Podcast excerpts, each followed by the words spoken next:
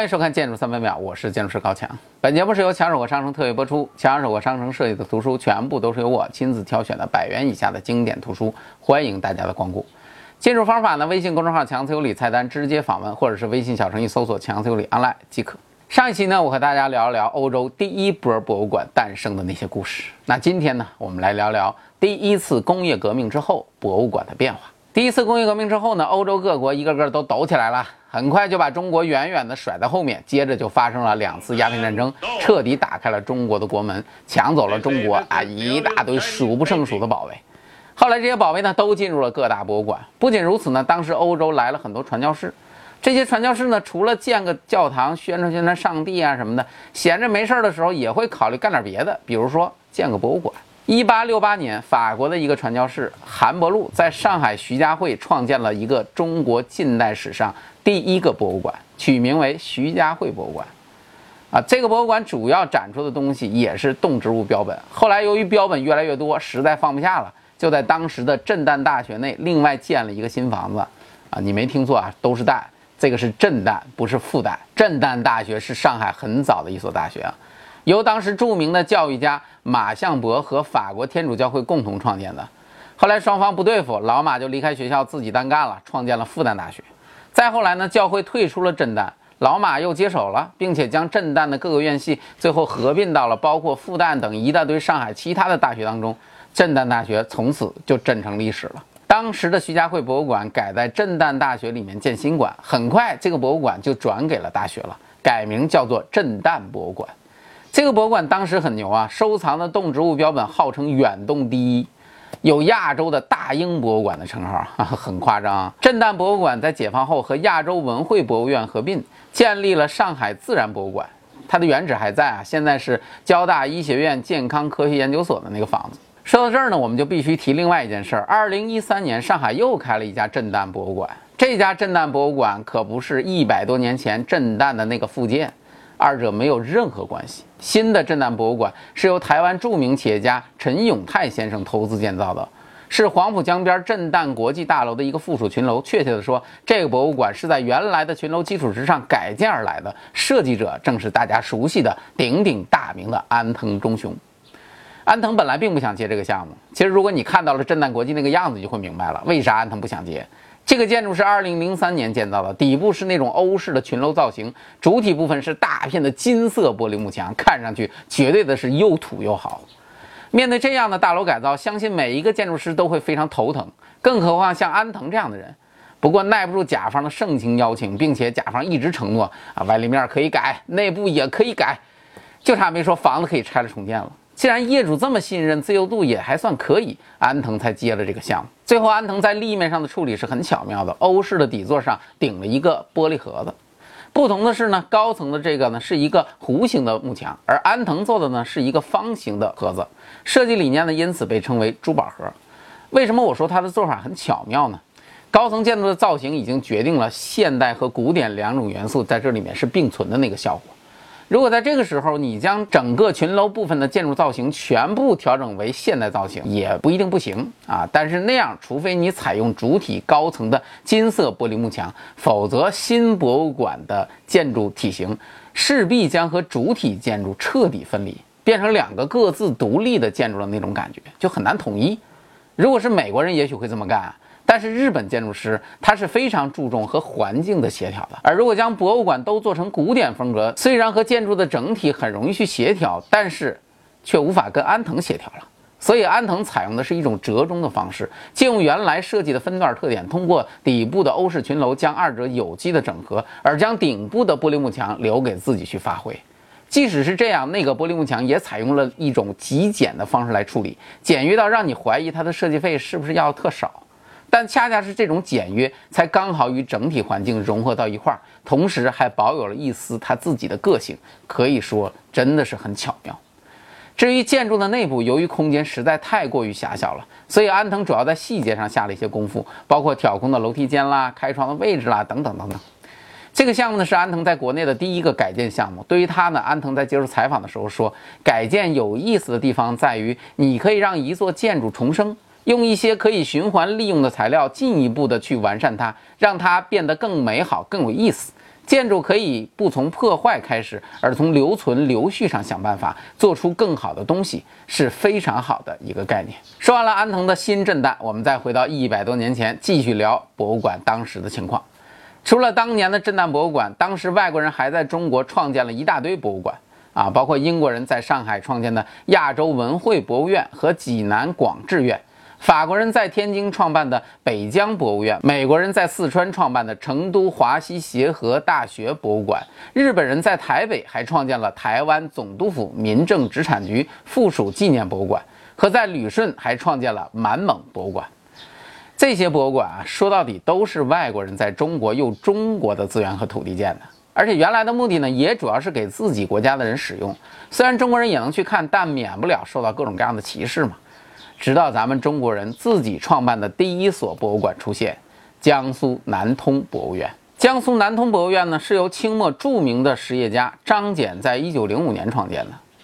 张謇这个人可实在不是一般的牛人啊，读书好，清末的时候拿到状元。懂军事，曾经和袁世凯当同事，一起给人当参谋；搞政治备受重视啊。翁同龢、李鸿章、张之洞都对他另眼相看，啊，哭着喊着都要他。搞教育，创办三百七十多所学校，包括著名的上海海洋大学等等等等。会经商，近代有名的企业家，创办二十多个企业，首次建立棉纺织原料供应基地，是中国民族纺织业的奠基人啊。最后呢，这位还创办了中国第一家面向大众的公共博物馆。你说还有什么是他干不成的？这就是张謇。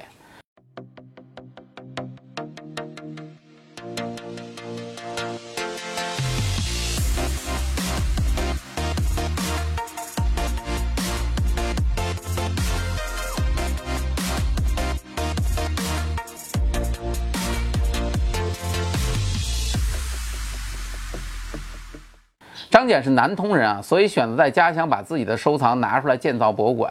南通博物院一九一一年建成，当时的建筑一直保存到现在。不仅如此，张謇还充当了一把建筑师的角色，最后给博物馆的建造选址提出了一些自己的主张，大概就是说，博物馆要交通好，容易施工；建筑本身呢，要考虑好展示和储藏的功能，要注意景观的打造；交通空间呢，更要注意设置开放的休息空间啊，等等等等。说完了咱们国家的这些早期博物馆，我们把目光放到国外，再看看当时的时代西方是什么情况。首先登场的是1869年创建的美国纽约自然历史博物馆。这个博物馆目前是世界上规模最大的自然历史博物馆。啊，有一部著名的电影，很多人都看过啊，《博物馆奇妙夜》。那个第一部里面出现的那个博物馆就是这个博物馆。这里收藏了地球上各种各样的标本，其中关于古生物学和人类学的收藏，在世界的博物馆当中排名 number one，绝对是孩子们的好乐园。而在自然历史博物馆诞生的三年之后，有一个更大更牛的博物馆出现了，它就是1872年开放的美国最有名的大都会艺术博物馆。这是美国最大的艺术博物馆，也是当今世界四大博物馆之一。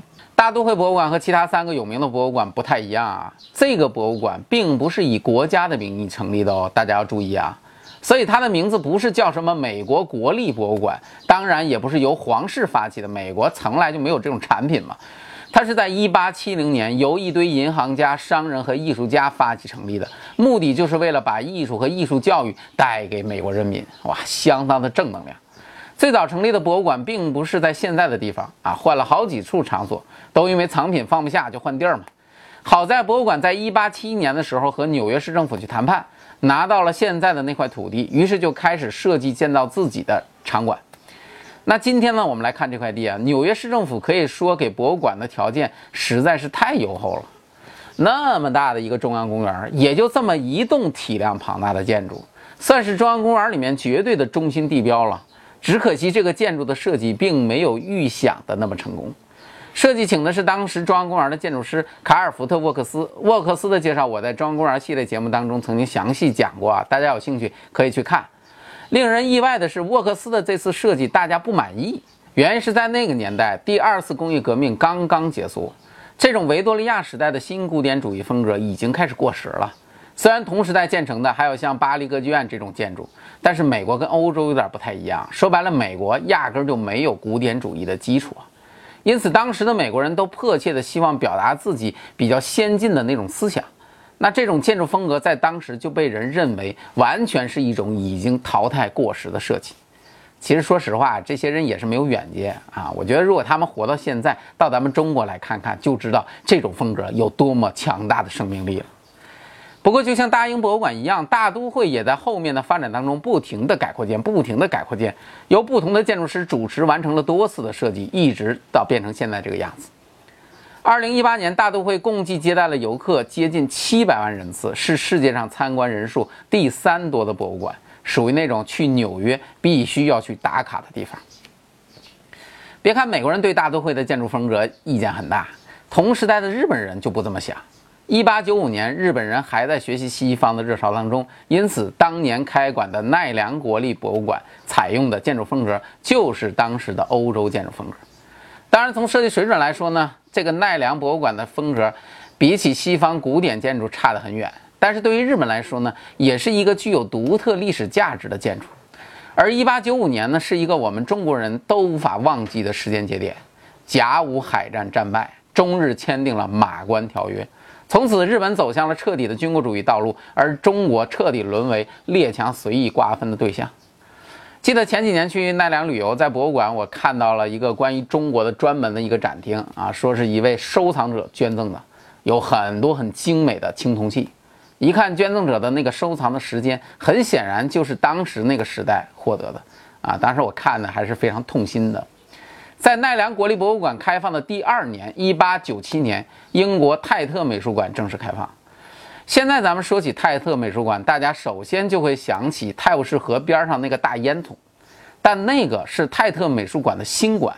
我们在电影与建筑《碟中谍六》当中聊过。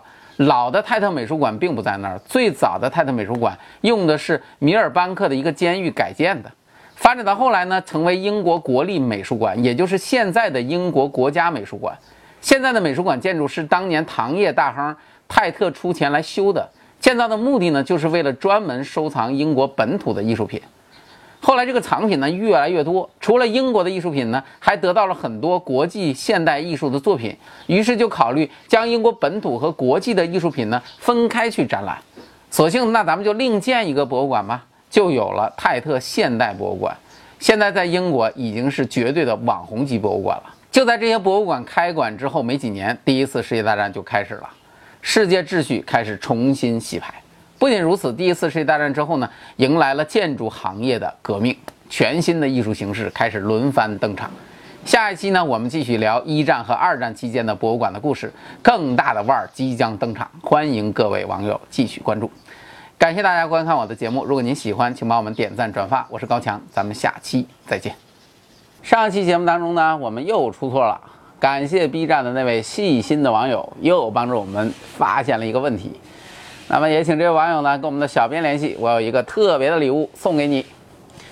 那另外呢，我们这一期博物馆的节目的点击率实在是太低了啊，所以我看了之后心凉半截啊。本来呢博物馆系列我想做个十七八期的，现在我这一看算了，咱就做个五期就结束吧。